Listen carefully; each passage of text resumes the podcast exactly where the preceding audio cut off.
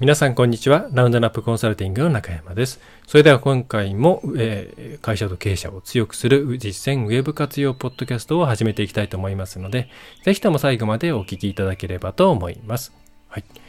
まあ、もうあっという間に5月も終わりそうですねということで、何でしょうね。時の流れは早いと思いますが、うーん、今日もちょっとお天気が荒れ気味だったんで、ね、あの、気圧の変化などで、えー、お体を悪くしていないでしょうか。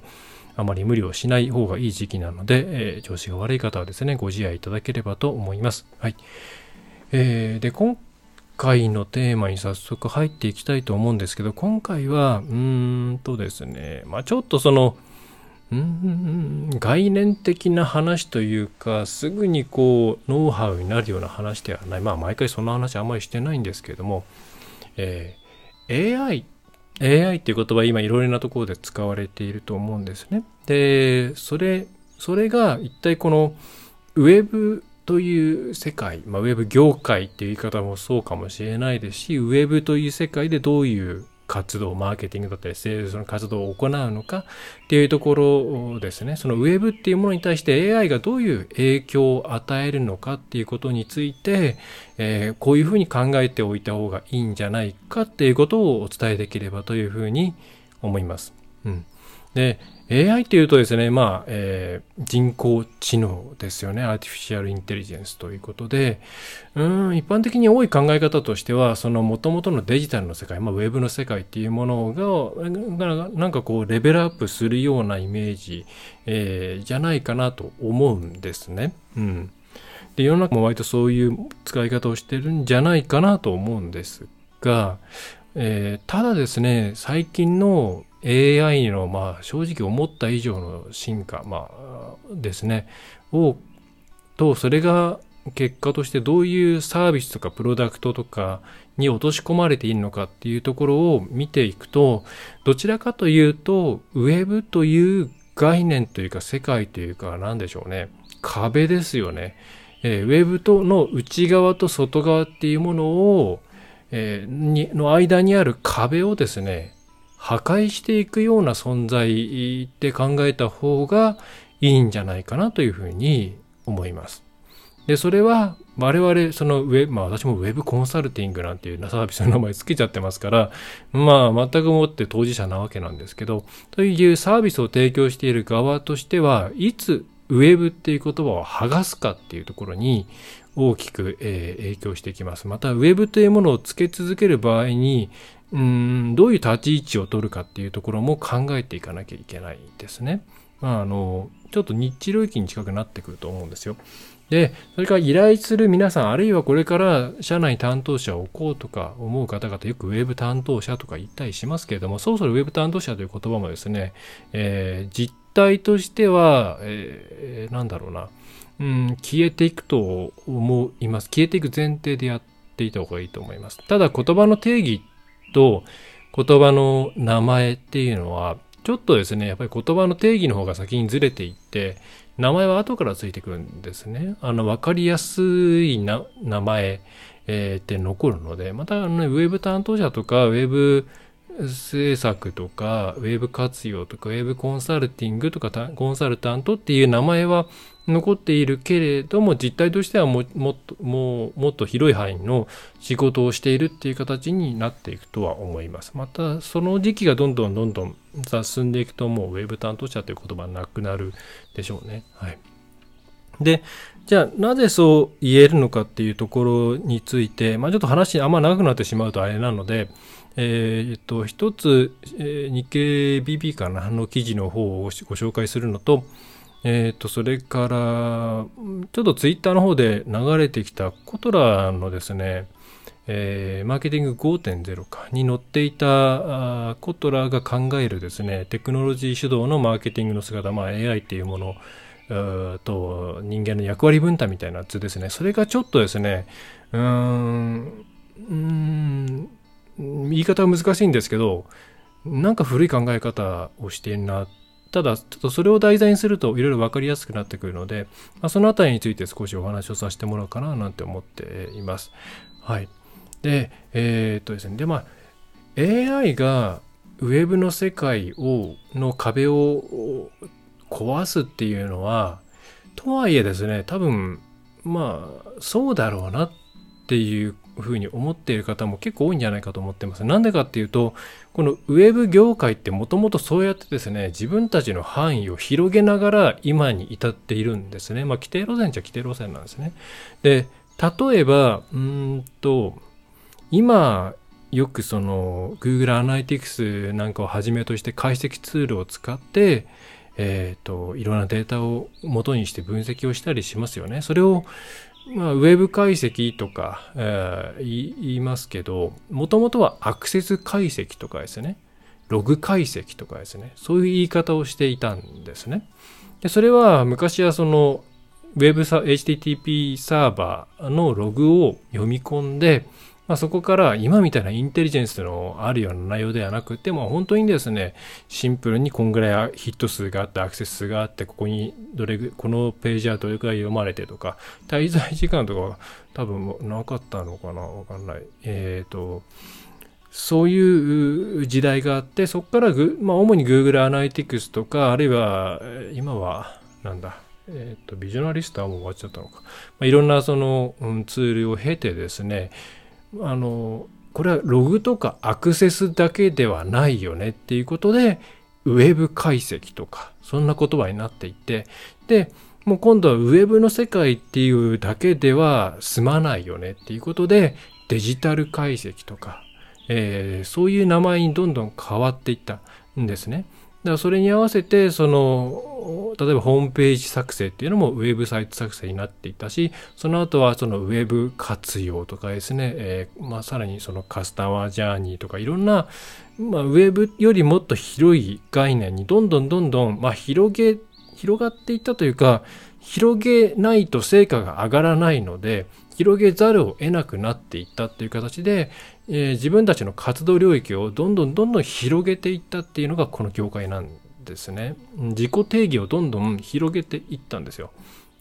もともとすごいニッチだったものがだんだんだんだん、まあ、今でもそんなにそのメジャーとは思いませんが、えー、広がっていったのが今の姿なんですね。でそういうふうに、えー、いった中で、まあこれいつかですね、世界の中に融合していくのは見えていて、例えば、えっ、と、O2O、オンラインとオフラインっていう言葉の先に、えっ、と、えっ、と、ごめんなさい、ど忘れしちゃったんですけど、OMO かな？えっ、と、まあもう、オンラインとオフラインっていうのが、もう、こう、くっついている。えっ、と、本も、ないな、ちょうどないな。えー、ないか。えっと、ごめんなさい。ビービットさんが書いた本だった気がするんですけどね。えっと、まあ、オンラインとオフラインがもう一つに重なって、レイヤーとして重なってしまっている状態にになっていくっていうことで、まあ、ウェブっていうくくりがそもそも、まあ、で、うんまあ、オンラインっていうくくりとかウェブっていうくくりというものが意味がなくなっていくよねっていう考え方は結構うん進んできてま、それは多分ですね、そんなに特別な話ではなくて、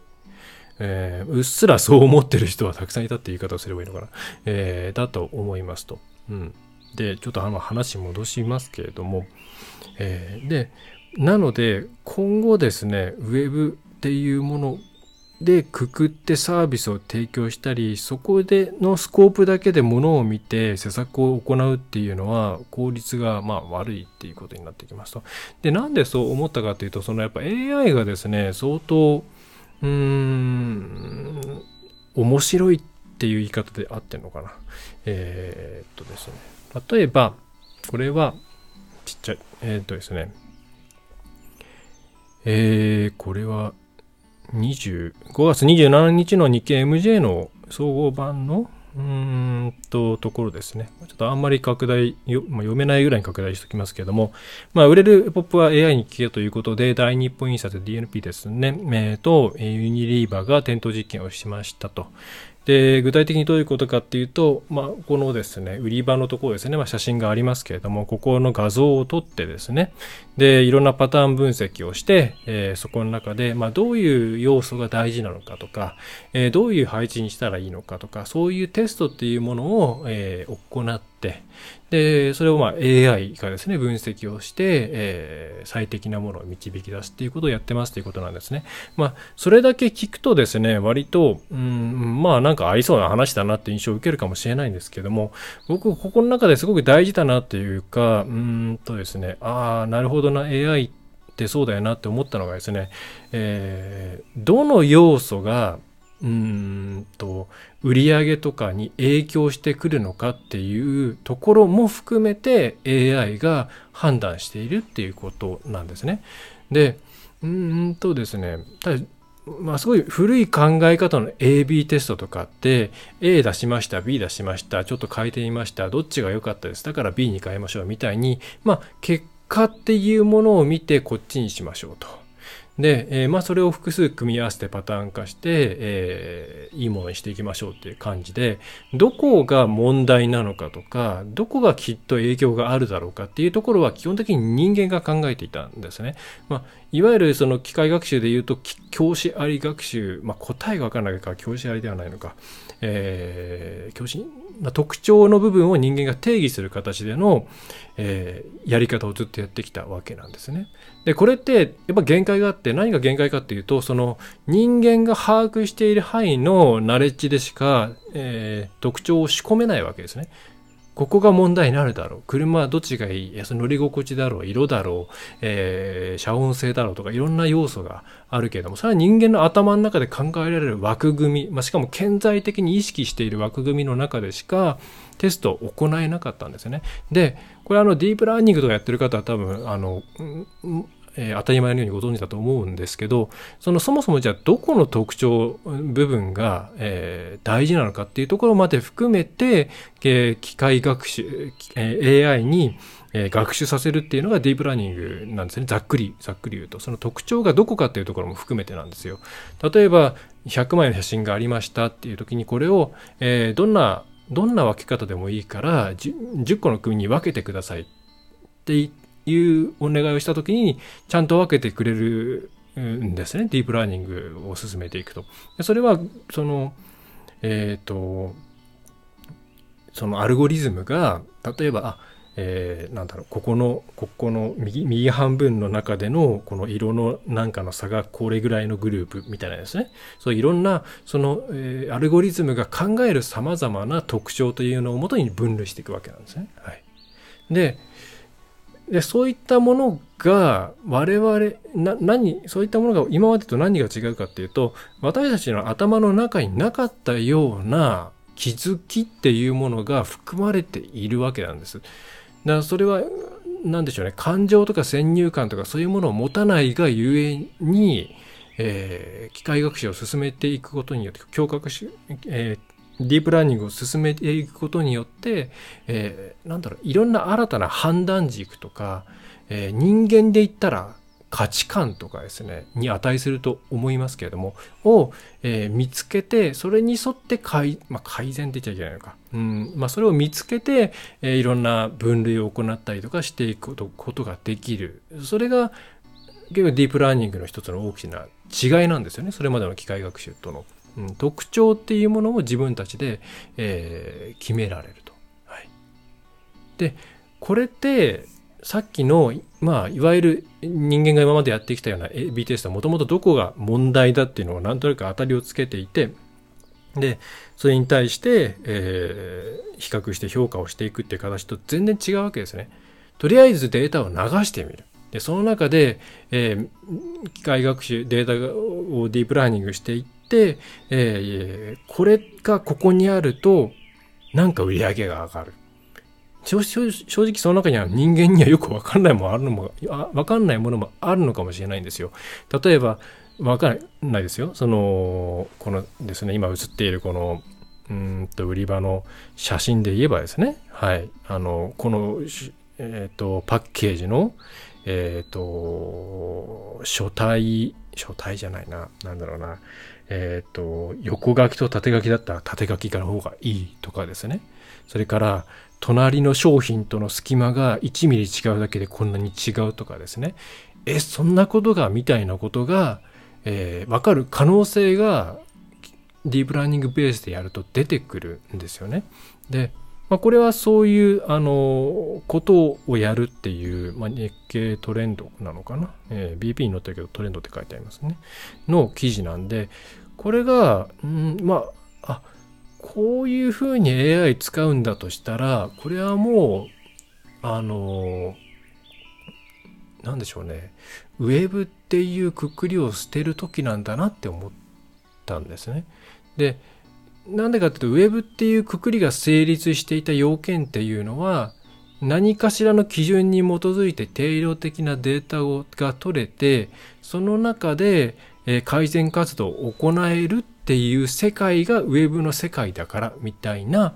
まあ、暗黙の了解でそれに関しては特別な技術が必要だからっていうことでウェブなんとかっていうものが、えー、特別な職業として認められていたというふうにまあ私は考えてますと。で、それが AI がこういうふうにですね、リアルの、いわゆる、まあ、いわゆる昔から言われるリアルの世界も含めて、こうやって、えー、AB テストみたいなものを行えるようになっていく。しかもまあ、これはまだ実験段階なんで高いと思うし、そう簡単に誰しも使えないとは思うんですけど、これが一般化していって、って汎用的な汎用的というか、ま、誰でも使い使えるような価格帯の商品にな商品サービスになってきた時にもう多分ですねわざわざウェブなんて区切る必要はなくってホームページありますそれはただ単にスマートフォンとかパソコンから見やすい絵面であがある場所であってえー、我々が普通に歩いていって見ている世界と、まあ、全く同列のとこに来ると。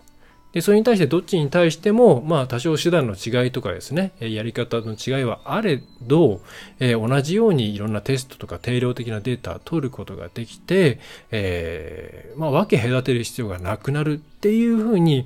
うんとでこれ10年、20年ではなくて多分5年ぐらいでいくんじゃないかって思うんですよね。そうすると、ウェーブの世界の知識があるから食ってきた人たちっていうのは多分ですね、みんな、その、リアルの世界の知見とかもちゃんと備えられるように今からスキルをつけていかないと横に T 字型にしていかないとこの先ですね同じ職業を続けていくことはできないと思います。まあ、これは私にとっての危機感でもあってうーんとですねまあもともとそっちの側好きなのでいろいろやってきたっていうのはあるんですけども改めてうんちょっとウェブっていうものを外した時にうん、まあ、コンサルティングできるのはコンサルティングとか、あるいはマーケターならマーケターでですね、行くって言った時に自分が戦っていけるのかっていうのを、えー、もっと真剣に考えないと、これ早番食えなくなるなっていうふうに思いましたと。まあ、そんなところで、で、こういう時代が来るので、あの、逆にそれを言うパートナーさんをを探すという立場の事業会社の方は、それを前提にして、どこに依頼をするかとか、えー、どういう人材を育てるのかとか、どういうチーム編成にするのかとか、そういうことを考えてい、えー、かないといけないというふうに考えてください。あの、普段からスマホ使ってるからウェブ担当者みたいな、だだねみたいな、まあ、5年、10年前は本当に言われていたようなことが、ます ますですね、意味がわかんなくなるということなんですね。ちゃんと営業、セールス、えー、カスタマーサポートとかですね、顧客接点がある人が、えー、さらにそれプラステクノロジーに詳しい人たちと、それから、まあ、ウェブの、まあ、昔からの作法とかですね、手法とかに詳しい人たちとうまくタッグを座組を組んでいて進めるとか、まあ、あるいはその辺全体的に共通言語を持っている人を据えて、えー、周りにこうですね、いろんなネットワークを作って必要な時に必要な人を使って、プロジェクトを進めていけるようにするとか、なんかそういうふうな形にしていかないと、えー、まあ、形を目指していく方がいいですね。と。まあ、そんなことをですね、この記事見ながら考えましたね。うん、まあ、BP は結構、こう、なんでしょうね、生々しい記事が多いのでいいですね。まあ、これもあの、まあ、大日本印刷印刷という2リーバーということで大企業じゃないかというふうに、まあ、思われると思うんですけど、こういうことを実験してくれるの大企業しかないので、中小企業としてはですね、お金かけて実験してくれてるんだから、それを、その成果を、あの、うん、拾わせていただくという感じで見るのは、見ていただければいいんじゃないかなと思います。まあ、さておきですね。で、うーん、という、えー、状況の中ですね、うーんと、前、ツイッターのトピックスで流れてきていたんですけど、えー、こんな図がちょっと流れてきて、これに対して、そうそうそうだよねと、えー、思ってしまうと結構まずいなと思っています。で、これなんかちょっとですね、調べてみると、えー、コトラーですね、フィリップ・コトラー、まあ有名ですよね。えー、マーケティング1点、ん ?5.0 が出たらしいんですけど、ちょっと僕はあんま実は あんまりコートラ好きじゃなくて読んでないんですけどね。まあそれにあったと。まあ、4.0、3.0って言いながら割とその時の、えー、時代背景に沿って、えー、こうじゃないのっていうのを書いてる本なんですけど、で、5.0出ました。出たばっかなのかかな？えー、っと、いつ出たんだろう？えー、ごめんなさい。2022年4月20日も、ああ、もう出たばっかですね。先月ですね。で、これにこう書いてあったらしいんですね。はい。えー、人間がテクノロジー主導のマーケティングにどのように価値を加えるかっていうことで、まあ、よくある氷山図ってやつですね。あの、健在意識、潜在意識とかで使われることもありますし、あるいは問題の、一つの問題の後ろにはこんなに大きな問題が隠れているんだとか、そういう文脈で使われる図ですけれども、で、これで上のところにですね、マシンが読み取れるものっていうところですね。えー、それから下に、その、まあ、海の下ですよね。人間が読み取れるものっていうことで、えー、まあ、マシンが読み取れるものは行動とか行動パターンだけで、まあ、マシン要は AI とかそういうことですよね。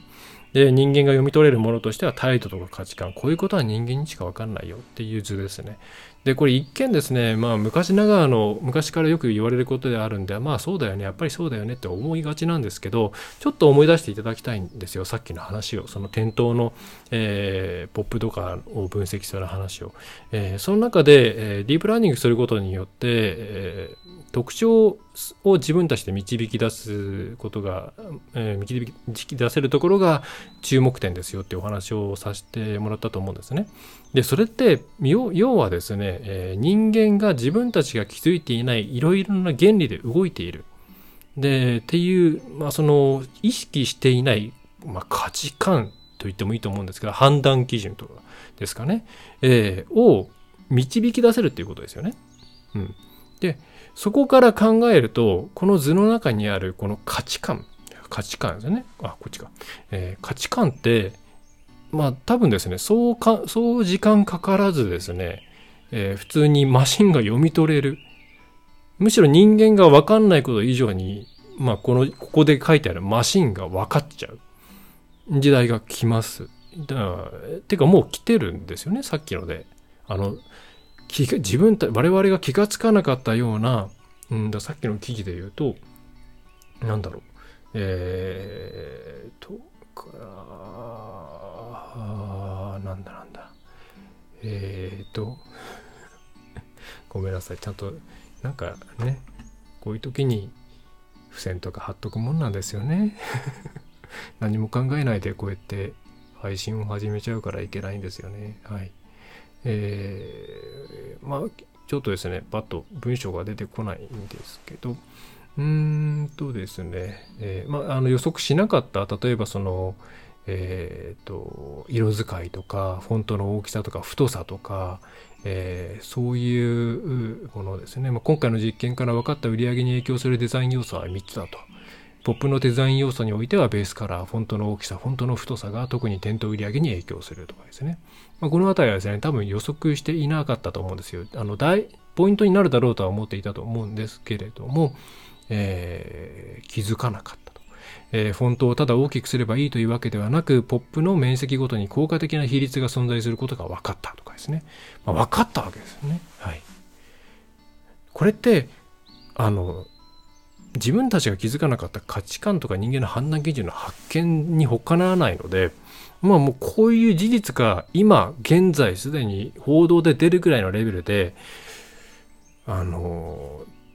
なんだろう、記事になっちゃってる時点でですね、この今見ていただいているこのコトラの図って、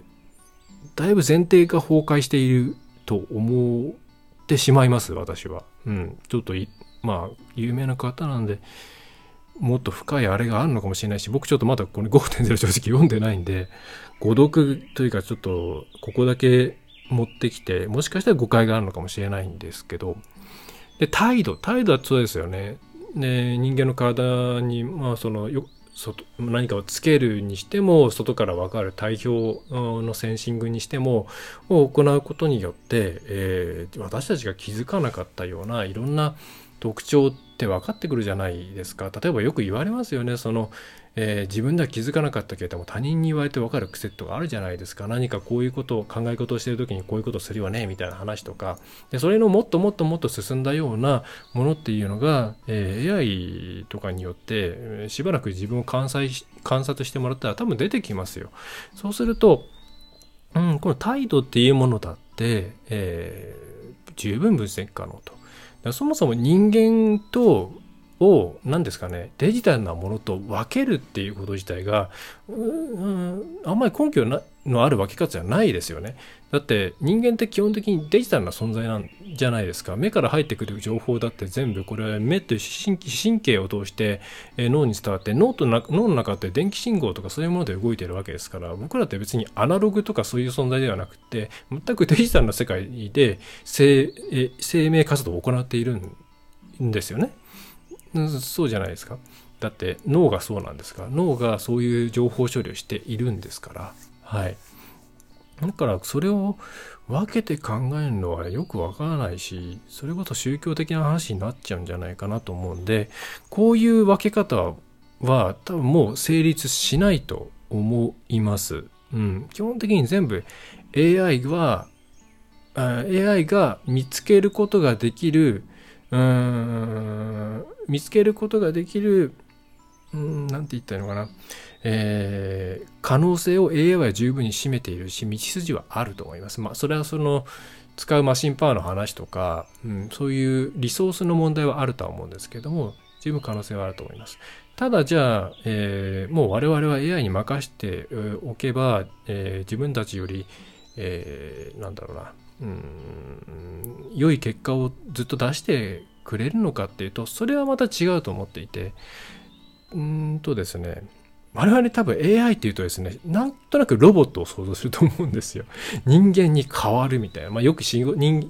間の仕事を AI が奪うっていうふうに言われる関係もあって、なんかアンドロイドみたいなのが働いていてですね、人間がだんだんだんだん外こう押しやられていくみたいなイメージを持つと思うんですけど、多分それは割と出来の悪い SF みたいな話で、うー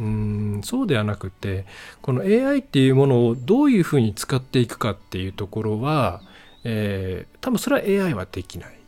と思うんですね。だから適切な場所でどういう AI を使っていくのかっていうところはやっぱりこれは人間がやんなきゃいけないんじゃないかなと思うんで、まあ、これは別に私だけが言ってるわけじゃなくてよく最近言われるのはですね AI 対人間ということではなくて AI をうまく使っていける、え、社会にしていく。あるいは AI をうまく使っていけるスキルを持つことによって今後、え、仕事が成立していくと、まあ、生活が成立していくっていう時代に、まあ、なっていくと。ま。もうこれに僕はすごい賛成していて今のうんとその態度とか価値観っていうものを、えー、何でしょうね。きちんと、うん、適切に情報を AI によって得るためには、やっぱりいろんなセッティングしなきゃいけないし、入れるデータも考えなきゃいけないし、えー、それに対して、などうそれをまあもう一回解釈していくのかっていうところは、やっぱり人作業として必要になってくるので、またそれをじゃあ世界にどうフィードバックしていくかっていうのはまた別の話ですからね。なので AI をきちんと使える人間になっていかなきゃいけないていうのが、えー、まあ、なんだろう、最終的な、うん、ゴールではないかなと思いますと。はい、で、あちょっと話がそっちがめきちゃかしちゃいましたけれども、うんと出発点に戻ると、えっ、ー、とですね、今回お伝えしたかったのは、えー、ウェブっっていう区切りはおそらくいずれ意味がなくなりますと、まあ、それは誰がなぜそうなるかっていうと AI っていうものがその垣根を壊してですねオフラいわゆるオフラインの世界で、えー、定量的なデータを取ったりとかさまざまなデジタル分析ができるようになるしあとは、まあ、全体としておそらくデータが取れなくなっていくのでプライバシーの関係で、まあ、そこで平準化していくんじゃないかなっていうことですね。でそれに加えてじゃあこれからどうしていけばいいかっていうと、うん、なんか AI ができる仕事はこれ我々はそれを AI にできない仕事をやるっていう考え方と、えー、なんだろう。基本的には AI っていうのは人間ができること、だいたいできる可能性は持ってると思いますと。えー、なのでそういう分け方をして、えー、AI とそうじゃない世界みたいにするのはあまり現実的ではないと思っていますと。山にこもるぐらいしかないんじゃないかと思ってます。えー、そうではなくてどういうふうに AI を使っていったらより良い結果を残せるかより良い社会にできるかとか、えー、そういうことを軸にして、えー、まあ、そこにさらに今までのデジタルの経験ですねウェブの世界に生きてきたんであれば、えー、を加えて商売をしていくっていうのがこれからのウェブの先にある、まあ、この今ウェブ業界にいる我々のですね進むべき道なんじゃないかなというふうに、えー、思いますと、まあ、そんな感じですねはい。まあ、ちょっと今回はなんか思ったことを言うという回になってしまったんですけどね、えー、まあ異論反応あるとは思うんですが、まあ、私としてはそう思っていますということですね。まあ、なのでそっちの方の勉強っていうのはかなりプライオリティを上げて、えー、今年はやっていますね。うん。まあでもちょっとこの図はちょっとショックでしたね。うん、なんかそういう意図じゃないっていう結果のが来てくれて嬉しいね。まあ、なんかやっぱりコトラ有名ですからね。うん。うん、と思うんですけどね。どうなんだろう。はい。難しいな。好きな人に何か言われそうで怖いですね。えー、よいしょ。そうそうでね。あの、日経、僕今、これ違うわ。紙面ビューアーですね。えー、あんま映さない方がいいんかな。これ違うやん。えー、日経 BP いいですよ。あの、まあ、日経新聞でもいいですけど、あの、割と、まあ、日経新聞だとやっぱり大手の記事が多かったりですね。うんと、中小企業の話とかは待てなかったりするんですけど、まあ、日経 BP になってくるとですね、結構身近なところまで落とし込んだ話が多いですね。しえーと、あとはあともう一個とハーバードビジネスレビューも面白いですよ。ただやっぱあれは外資の話とか、えっ、と、まあ、大企業系の話が多いので、まあ、あとは日経トップリーダーとかはもっとさらになんでしょうね、まあ、人事とかの話が多いですけれども、えー、面白いと思うんで、えー、中小企業を支援する方は、そのあたり、日経新聞っていうよりは日経 BP、日経トップリーダー、えー、それから、まあ、海外の知見とかに関しては、ハーバードビジネスレビューあたりを読んでいただくのがいいんじゃないかな、なんていうのを思いますと。まあ、ですね。結構面白いですよ。はい。えーと、はい。まあ、長々と話してはあれなんで、何分話しましたか ?33 分。ね20分ぐらいにしたいですね。はい。えー、そんな感じですかね。はい。えー、ということで、今回のトピックスは以上になります。割とちょっと考えながら話してしまったので、えっ、ー、と、わかりづらい点があるかもし、ああると思いますが、まあ、よろしければ、あの、えっ、ー、と、お問い合わせフォームでもいいのですし、ホームページにあの、今 LINE での問い合わせ窓口をうんと出してます。はい。えー、そこにですね、えー、気軽に送ってもらっても別にいいです。まあ、ご相談とかも LINE でできるように今実はなっているので、えー、一応電話の窓口も開けました。えー、っとですね、ただ自動、えー、音声で吹き込み型になってます。えー、なんでそうしたかというと、まあ、その話をここでするべきか分かりませんが、え営業が多すぎるんですよ。営業が多すぎるんですけど、自動音声だとですね、ガチャ切りしてくれるんですね。で、これ電話代行の人にお願いするとですね、やっぱりですね、ちゃんと電話代行の人ですね、しっかりしてるんで、優しくですね、取り付いてくれるんですよ。でも僕、折り返しのお電話をする、したくないんですね。そんなことするのはお客さんに使いたいんで。なので、ちょっと電話代行もやめて、一旦うちの方で直受けして、留守電にちゃんと残ってる人にはかけるかなっていう運用をしていたんですけど、えー、っとですね、留守電に残さないんだけれども何度も電話をかけてくるケースとか悩むケースが増えてきたんで、まあどうしようかなと思っていたんですけど、えー、今はですね、自動音声の方で、対応していて、まあ、お名前言っていただいて、うちの担当者の名前言っていただいて、まあ、担当者って言っても私しかいないんですけど、えー、担当者の名前言っていただいて、要件吹き込むと、まあ、それがメールで私の方に来るんで、あ、これはちゃんと出なきゃなっていうものに関して、折り返しをするっていうフローになっていて、あ、自動音声って結構営業撃退にちょうどいいなと思ってですね、あの、今、うん、じゃそれで受け付けていますので、えー、かけてくる方はですね、えー、折り返しご希望の場合にはきちんとちょっとお名前とかですね、要件を、えー、時間の許す限り長めに吹き込んでおいていただけると、えー、いろいろ、えー、楽かなと思います。はい。あ、とは、まあ、メールとかでいただいた方がですね、毎度夜とかいろんな時間に返せるので、あ、あと LINE ですね、えー、そっちを活用していただくと嬉しいかなとは思っております。はい。ちょっとね、LINE が、LINE の便利さにだんだん埋もれて、あの溺れてきているので、多分、コンサルの LINE プランももう出すと思います。あの、安めのですね、LINE でできる範囲だけのプランですね。出すと思うんで、ちょっとそんなのもですね、よろしければご検討いただければなと思ってます。はい。えー、というところで今回のポッドキャスト、それからウェブセミナーは以上になります。ちょっと長くなってしまいましたね。申し訳ないです。えー、では、まあですね、まあ、この内容気に入ったという方はですね、ぜひ、チャンネル登録、あるいは、えっ、ー、と、iTune の場合、購読ですね。うん、それから、えー、いいねとか、シェアとか、えー、お知り合いにご紹介などしていただけると嬉しいです。それでは最後まで、えー、ご覧いただきまして、またお聞きいただきましてありがとうございました。ラウンドラップウェブコンサルティングの中山がお送りいたしました。次回もまたよろしくお願いいたします。いかがでしたでしょうか？ご質問はいつでもフォームからお送りください。お待ちしております。